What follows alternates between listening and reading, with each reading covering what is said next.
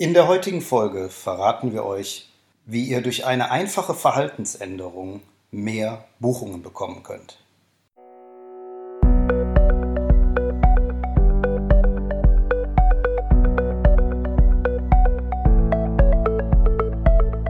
Willst du mehr Erfolg als Zauberkünstler haben? Bessere Shows? Mehr Buchungen? Höhere Gagen? Dann ist der Trickverrat Podcast genau das Richtige für dich. Albin Zinecker und Ingo Brehm von den Zaubertricksern verraten dir hier jede Menge Tipps und Tricks, wie du deine Zauberei erfolgreicher machst.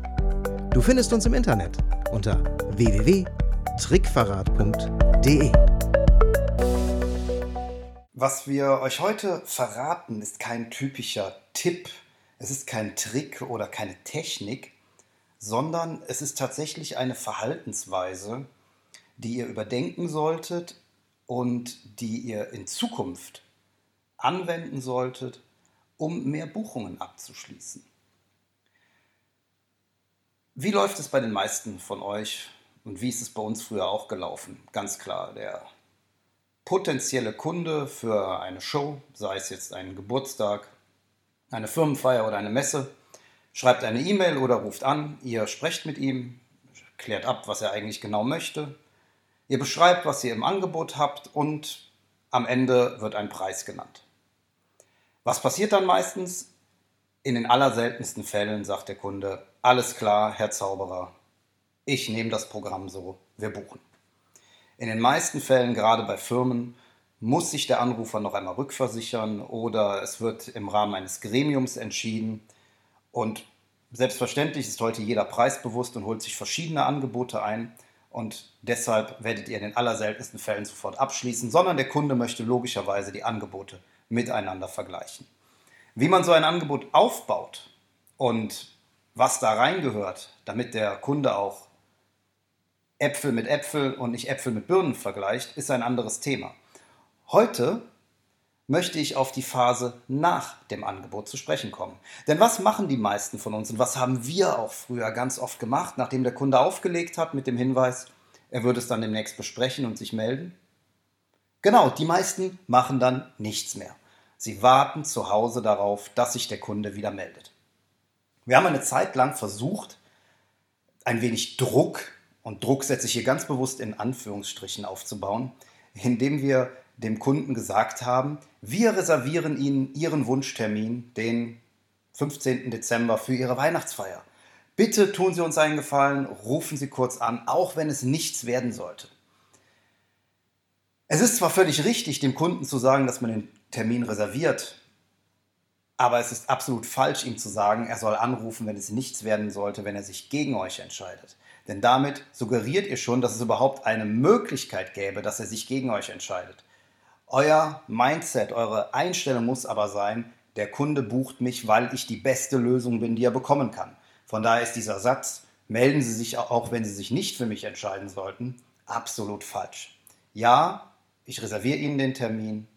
Bis bald. Das muss reichen.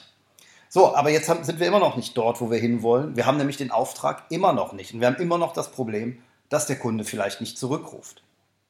Und diese Angewohnheit, die ihr ändern sollt, ist ganz simpel und die heißt nachfassen. Nachfassen, nachfassen, nachfassen. Ihr müsst den Kunden nochmal anrufen, noch einmal anschreiben per Mail und fragen, was denn nun ist mit dem Auftrag. Hat er sich schon entschieden? Hat er vielleicht noch Fragen? Sind vielleicht im Rahmen der Diskussion im Gremium noch Fragen entstanden. All das können Gründe sein, warum er euch nicht angerufen hat. Es gibt noch andere Gründe. Ihr sollt es vielleicht nicht glauben, aber für den Kunden gibt es deutlich wichtigere Dinge, als sich mit eurer Zaubershow und der Planung der nächsten Weihnachtsfeier oder der Messe zu beschäftigen. Vielleicht ist die Messe unwahrscheinlich wichtig, aber der Zauberer ist mit Sicherheit nicht das Allerwichtigste, was er im Rahmen seiner Planung für die Messe beachten muss. Da gibt es noch tausende von anderen Dingen, die viel komplizierter sind und viel mehr Aufmerksamkeit brauchen. Also was passiert? Er vergisst euch. Er vergisst den Zauberer, er vergisst das Entertainment. Und auch hier ist Nachfassen wieder absolut hilfreich, um euch in Erinnerung zu bringen. Wann fassen wir nach, ist jetzt natürlich die große Frage. Und Das könnt ihr ganz einfach herausfinden. Ihr müsst nämlich dem Kunden nur drei wichtige Fragen stellen. Erstens, wann brauchen Sie das Angebot? Zweitens, wann werden Sie entscheiden? Beziehungsweise, wie sieht eigentlich Ihr Entscheidungsprozess aus, damit ihr da ein bisschen mehr Informationen habt, ob denn der Chef entscheidet, ob im Gremium entschieden wird oder derjenige, der euch direkt angerufen oder kontaktiert hat, zum Beispiel die Sekretärin vom Chef oder die Assistentin, entscheiden wird. Und als letztes natürlich, wann ist genau der Termin, an dem ich auftreten soll. Jetzt sagen wir einfach mal auf diese Fragen, hat der Kunde gesagt, also das Angebot, äh, wenn Sie mir das bis übermorgen spätestens geben könnten, wäre das optimal. Sagen wir mal, er ruft montags an, okay, alles klar, übermorgen ist Mittwoch, haben Sie es auf dem Schreibtisch, gar kein Thema. Ähm, und wann werden Sie etwa entscheiden? Ja, wir sammeln erstmal die Angebote, müssen dann nochmal vergleichen, sagt dann vielleicht der Kunde. Unser Chef kommt erst nächste Woche Montag aus dem Urlaub und äh, ich denke mal, dass er spätestens dann Mittwoch auch eine Entscheidung treffen kann. Alles klar. Also kommenden Mittwoch das Angebot, nächste Woche Mittwoch fällt die Entscheidung. Wann fasst ihr nach? Nun, ihr wisst, ohne den Chef läuft sowieso nichts. Ihr wisst, er wird spätestens am Mittwoch entscheiden dass er am Montag schon entscheidet, wenn er aus dem Urlaub kommt, ist relativ unwahrscheinlich, wenn auch möglich. Also, wann rufen wir an? Montagnachmittag oder Dienstagmorgen. Warum? Ganz einfach. Wenn, er am, wenn ihr erst am Mittwochnachmittag oder erst am Donnerstag anruft, dann hat er schon entschieden. Dann habt ihr keine Möglichkeit mehr, Einfluss zu nehmen. Aber am Montagnachmittag oder am Dienstagmorgen, am frühen Morgen, könnt ihr noch Einfluss nehmen und gegebenenfalls gegensteuern. Denn über eins müsst ihr euch klar sein, insbesondere auch wenn ihr das Problem habt, dass ihr nicht direkt mit dem Entscheider sprecht, verkaufen muss euch und eure Show dann derjenige, mit dem ihr gesprochen habt. Und da kann es durchaus sein, dass der Entscheider oder das Gremium noch Fragen im Nachhinein habt, die ihr ohne weiteres beantworten könntet. Ja? Oder auch Probleme sieht, die vielleicht gar keine sind, die ihr ohne weiteres lösen könnt. Und die könnt ihr natürlich nur dann lösen, wenn ihr entsprechend nochmal nachfragt. Gibt es noch Fragen? Gibt es vielleicht noch Sachen, die ich Ihnen erklären kann? Und euch dadurch selbstverständlich auch in Erinnerung ruft. Nachfassen, ganz wichtig. Jetzt ruft ihr da an und er sagt, ah, wir sind noch nicht so ganz entschieden, das dauert noch eine Woche. Auch das habe ich schon etliche Male erlebt. Denn tatsächlich gibt es oft gar keinen richtigen Termin, wann so etwas entschieden wird, sondern das wird dann auf die lange Bank geschoben. Da sind wichtigere Entscheidungen zu treffen, andere Arbeit liegt an, ist ja auch völlig normal, habe es ja eben schon gesagt. Das Engagement eines Künstlers ist nicht unbedingt das Wichtigste auf der Agenda eines Entscheiders in einer großen Firma. Und dementsprechend wird die Entscheidung also immer weiter aufgeschoben. Was macht ihr?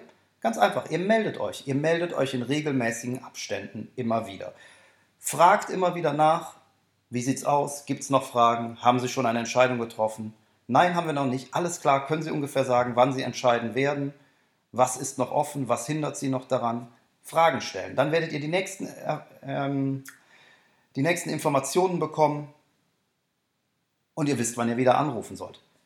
Jetzt werdet ihr euch fragen, wie lange soll ich das bitte schon machen? Ganz einfach, bis ihr den Auftrag habt oder bis ihr endgültig ein Nein bekommt. So lange wird nachgefasst. Und wenn du jetzt denkst, gehe ich den Leuten denn damit nicht auf die Nerven? Nein. Wer nicht nachfasst, hat es nicht verdient, den Auftrag zu bekommen. Euer Kunde, derjenige, der euch bucht, egal ob Privatmann oder Geschäftsführer oder wer auch immer an euch interessiert ist, hat es verdient, dass ihr euch so lange um ihn bemüht, bis er euch Nein sagt. Und nein, er hat nicht die Bringschuld, euch zu sagen, dass er abgelehnt hat. Ihr, ihr allein, du hast die Aufgabe, dich darum zu kümmern ob du genommen wurdest oder nicht. Und wenn du nicht genommen wurdest, dann ist es letztlich auch deine Schuld gewesen, beziehungsweise du konntest möglicherweise deine Leistung nicht entsprechend kommunizieren. Fälle, in denen du einfach nicht ins Budget passt oder in denen sich der Kunde dann für was anderes entschieden hat, eine ganz, anderen Art, eine ganz andere Art von Entertainment mal ausgeschlossen. Ja, das war's wieder für heute. Ein echt wichtiger Tipp, eine wichtige Angewohnheit, nachfassen bei Angeboten, bis ihr den Auftrag habt oder bis ihr abgelehnt wurdet. Ach übrigens, noch einen kleinen Tipp hinterhergeschoben. Wenn ihr abgelehnt werdet, dann notiert euch die Daten des Kunden Idealerweise habt ihr vielleicht sogar eine Datenbank, ein CRM-System oder etwas ähnliches. Und fasst nochmal nach. Und zwar zu dem Zeitpunkt, zu dem es das nächste Mal interessant wird. Als Beispiel, euch hat jemand angerufen, wollte euch engagieren für einen Geburtstag. Was macht ihr? Ihr legt euch das auf Wiedervorlage und ruft im nächsten Jahr um dieselbe Zeit, vielleicht ein klein bisschen früher, ein, zwei Wochen früher, wieder bei ihm an und fragt, ich wollte mich nochmal melden, Sie haben ja bald wieder Geburtstag und ich hätte da vielleicht eine gute Idee, wie wir Ihre nächste Geburtstagsfeier mit einer Show von mir richtig toll, richtig begeisternd für Ihre Gäste werden lassen können. Und zack, seid ihr wieder in Erinnerung, seid ihr wieder im Gespräch. Gibt noch mehr Möglichkeiten, die man ergreifen kann, wenn man einen Auftrag nicht bekommen hat. Das aber nur möchte ich noch gerade hinterher schieben, weil es einfach irgendwo auch zum Nachfassen gehört, nämlich dass man durchaus auch noch ein ganzes Jahr später nachfassen kann. Für heute war es das mal wieder. Fasst also nach. Ich wünsche euch, dass ihr ganz viele Abschlüsse damit macht. Und wie immer, denkt daran, schreibt einen Kommentar, meldet euch bei uns, so dass wir miteinander in Kontakt treten können. Bis bald, euer Ingo von Trickverrat. Und schon sind wir wieder am Ende der heutigen Folge angekommen und wir hoffen sehr, dass es dir gefallen hat. Wir als Künstler freuen uns natürlich besonders über deinen Applaus. Aber da wir deinen Applaus hier auf dem Podcast leider nicht hören können, kannst du uns applaudieren, indem du uns eine 5-Sterne-Bewertung bei iTunes gibst. So hilfst du, diesen Podcast noch vielen weiteren Zauberern zugänglich zu machen. Das klappt nur mit einer 5-Sterne-Bewertung so richtig gut. Vielleicht möchtest du uns ja sogar eine Standing Ovation geben dann wäre es klasse, wenn du eine Rezension schreibst oder auf unserem Blog oder unserer Facebook-Seite einen Kommentar hinterlässt. Welche Themen interessieren dich? Worüber sollen wir sprechen? Teil uns einfach deine Wünsche mit und mach den Trickverrat-Podcast zu deiner persönlichen Erfolgstrickkiste.